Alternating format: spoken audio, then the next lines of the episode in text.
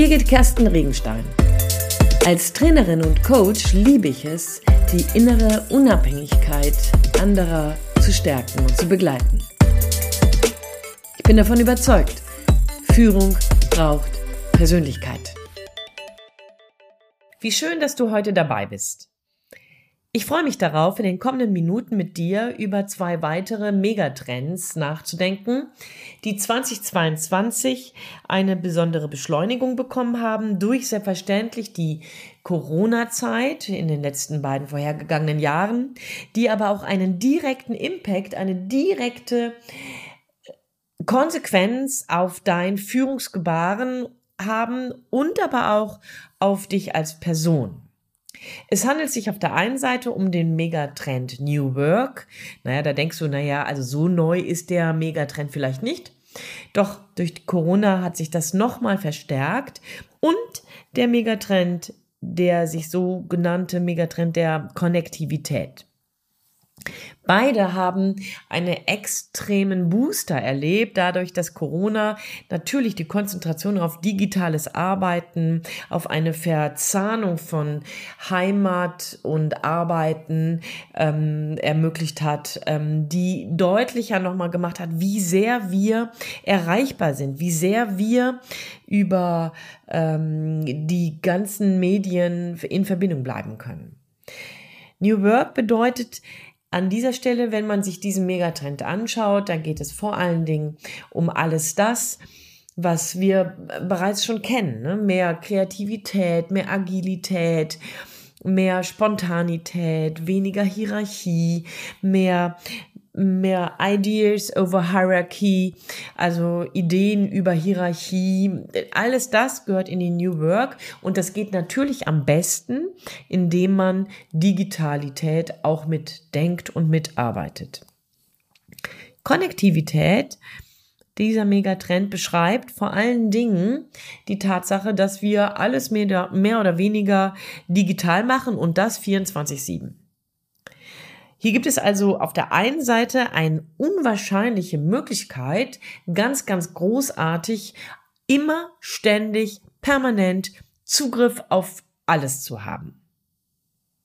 Zeitgleich ist das genau das Risiko wenn ich mir auf der einen Seite das anschaue. Ich finde, das dockt ähnlich nochmal an das an, was wir in Bezug auf die Wissenskultur schon mal angedacht haben, nämlich darüber nachzudenken, ist es wirklich sinnvoll, sowohl du als Führungskraft als aber auch du und ich als normal sterbliche Person permanent erreichbar zu sein.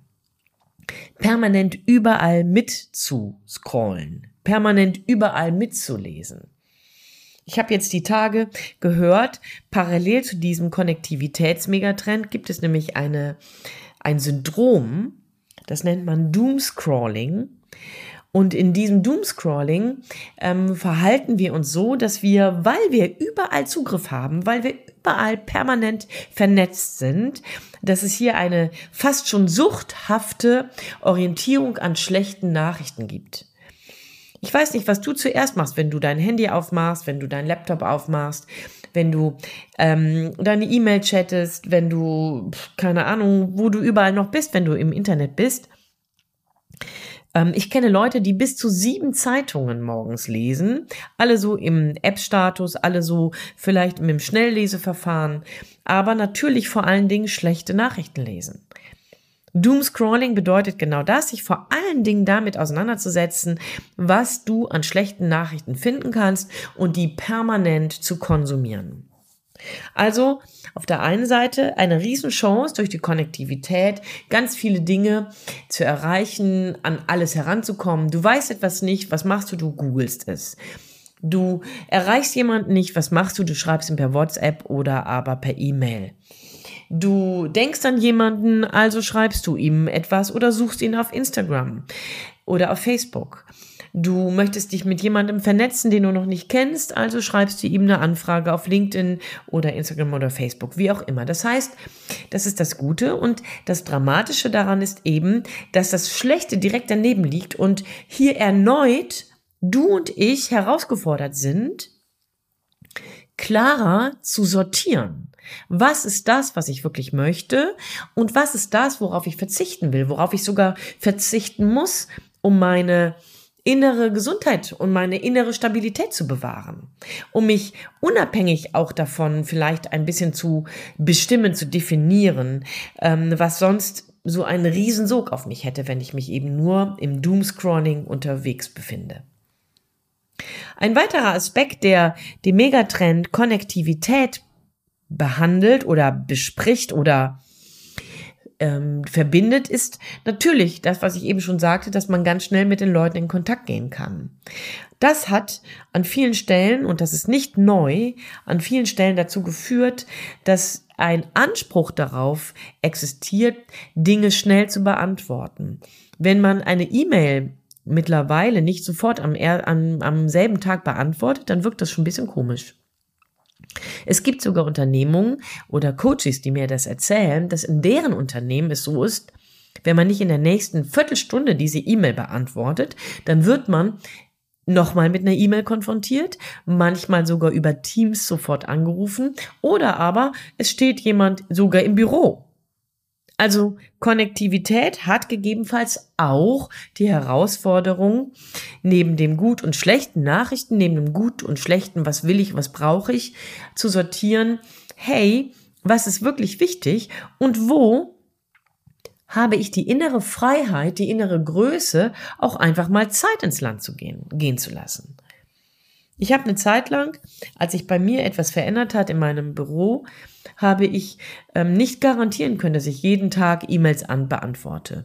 Und ich habe darauf angefangen, eine Zeit lang einen ähm, Abwesen, eine Abwesenheitsnotiz mit reinzustellen, die mir Pufferzeiten einräumte, die besagte, und das stimmte wirklich, dass ich Termine hatte und in Tagesveranstaltungen war und deswegen nicht immer sofort E-Mails beantworten konnte.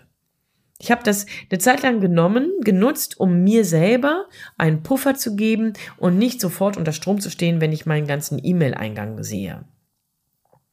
Mittlerweile habe ich diese Abwesenheitsnotiz abgestellt und habe eine innere Freiheit dazu, manche E-Mails eben auch einen Tag später oder zwei Tage später erst zu beantworten. Ich finde das eine Lernkurve, wenn wir über Konnektivität reden, über Verbindung, dann ist es eben neben dem ich sortiere auch eine Frage meiner eigenen Psychohygiene und meiner eigenen, meines eigenen Selbstmanagements, Prioritäten setzen zu können und mich nicht auffressen zu lassen. Denn hier stellt sich tatsächlich die Frage, wer hat den Hut auf?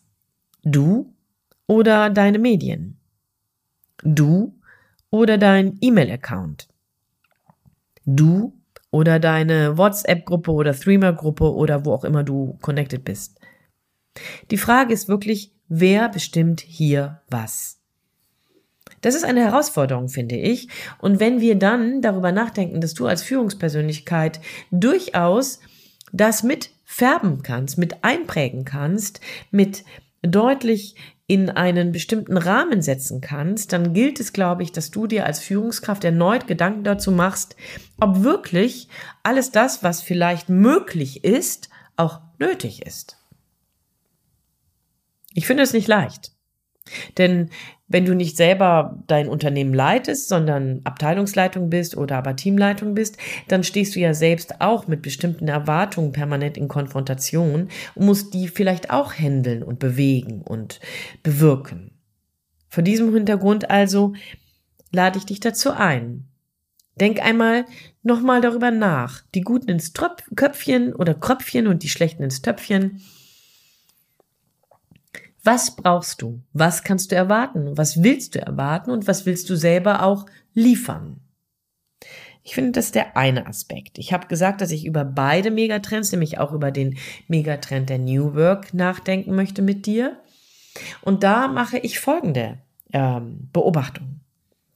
Denn in, in den letzten Jahren bin ich immer wieder auch zu Trainings und auch im Coaching dazu befragt worden oder angefragt worden, Trainings zu machen, wie denn digitales Führen geht. Und in dem Zusammenhang fand ich es ganz spannend. Ich habe in letztem Jahr zwei oder drei Seminare gehabt, in denen das ähnlich war. Da habe ich den ersten halben Tag, es waren meistens zwei Tagesseminare, den ersten halben Tag fast ausschließlich mit den Führungskräften über ihre innere Haltung zur Digitalisierung ihres Arbeitsalltags reden müssen. Die meisten der, der Teilnehmenden haben tatsächlich gedacht und sind davon überzeugt gewesen, dass die Digitalisierung und sich treffen auf Teams und sich nicht immer regelmäßig sehen und Homeoffice etc., alles das, was da dran hängt, dass das nur eine Zeitschiene ist. Und dass, wenn Corona vorbei ist, dann wieder alles sozusagen back to normal geht.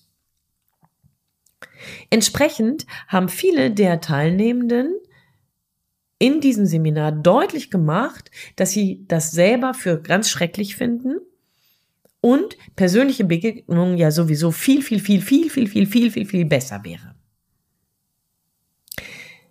Ich persönlich glaube, dass es eine Fehleinschätzung ist und der Megatrend New Work und Konnektivität besagt das auch. Es ist eine Fehleinschätzung, dass die Digitalisierung in unserem Arbeitsplatz, dieses Homeoffice, über Teams miteinander in Beziehung bleiben, dass das eine, ein Zeitfenster nur ist. Ich glaube, dass du, wenn du dich damit noch nicht angefreundet hast, gut beraten bist, dich damit anzufreunden. Und dabei zu überlegen, wie du deinen Stiefel damit machen kannst, wie du deinen Frieden damit machen kannst und wie du deinen Stiefel dabei färben kannst.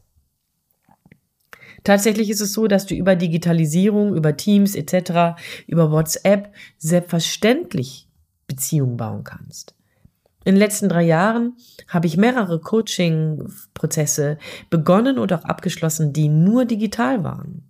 Und die Lernkurven der Coaches waren enorm. In überhaupt gar keinem Abschlag zu dem, was präsent passiert wäre. Ich arbeite sogar mit meiner Reflektor-Methode, also mit Schauspielern, die ich mit ins Coaching oder ins Training nehme, auch digital. Genauso effektvoll, weil meine innere Haltung dazu ein Ja ist. Ja, ich nutze die Digitalisierung. Ja, ich nutze die Plattformen. Ja, ich genieße selber, und das ist vielleicht ein Gewinn dabei, ich genieße selber, dass ich Homeoffice machen kann. Wie sieht es bei dir aus? Siehst du im Moment nach wie vor die Teamsarbeit, die ähm, Digitalisierung, siehst du die nach wie vor mit einem negativen Vorzeichen? In der inneren Hoffnung oder Überzeugung, das hört irgendwann auf und alles, was persönlich ist, ist sowieso viel besser? Ich glaube, die schlechteste Nachricht ist, dass du dich davon verabschieden darfst.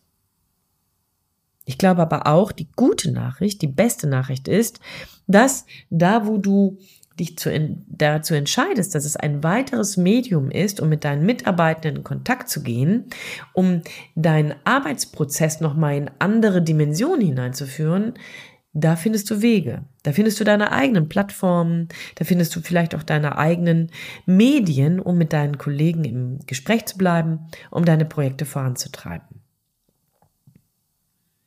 Ich glaube, ja, es braucht auf der einen Seite eine ganz große Weisheit, erneut eine große Klugheit zu unterscheiden. Was genau will ich, wenn ich alles erreichen kann, wenn ich alles habe, wenn ich alles über meine sozialen Medien und über meine Medien, über meine Internetmedien ähm, sehen, wissen, erfahren darf? Was genau möchte ich wissen, erfahren, lesen? Es braucht also eine Weisheit, genauer zu wissen, genauer hinzuschauen und zu sortieren. Es braucht ein Standing, nicht immer verfügbar zu sein, obwohl es möglich wäre. Also eine klare Entscheidung, auch wenn es möglich ist, ist es nicht nötig. Und hier gegen diese Absorption, diese, diese Erwartung an dich wirklich aufzustehen. Und das dritte, ich bin davon überzeugt, es braucht eine innere Haltung, eine innere Klarheit, ein inneres Ja zu dem, dass sich unsere Arbeitswelt total verändert hat. Und dass du da, wo du noch nicht mit dabei bist, noch nicht mitschwingst, immer noch auf der Bremse trittst, dass du dir selbst dabei keinen Gefallen tust. Und deinen Mitarbeitenden übrigens auch nicht. So wie immer, ne? Wenn du mit mir redest oder wenn du einen Podcast von mir hörst, ist es genauso. It's up to you. Es ist an dir. Du kannst es gestalten. Du bist kein Opfer. Auf keinen Fall bist du jemand, der einfach nur sich treiben lässt. Und deswegen lade ich dich dazu ein. Steh auf. Entscheide dich, sortiere und manage dich selbst, die Erwartungen, die an dich herangetragen werden und deine Haltung. Ich wünsche dir dabei viel Spaß. Viel Spaß beim Rechtsüberholen, viel Spaß beim Erkennen und beim Ausprobieren. Denn, wie du weißt, bin ich davon überzeugt, Führung braucht Persönlichkeit. In diesem Sinne, deine Birgit Kersten Regenstein von Teamkompetenz. Einfach stärker machen.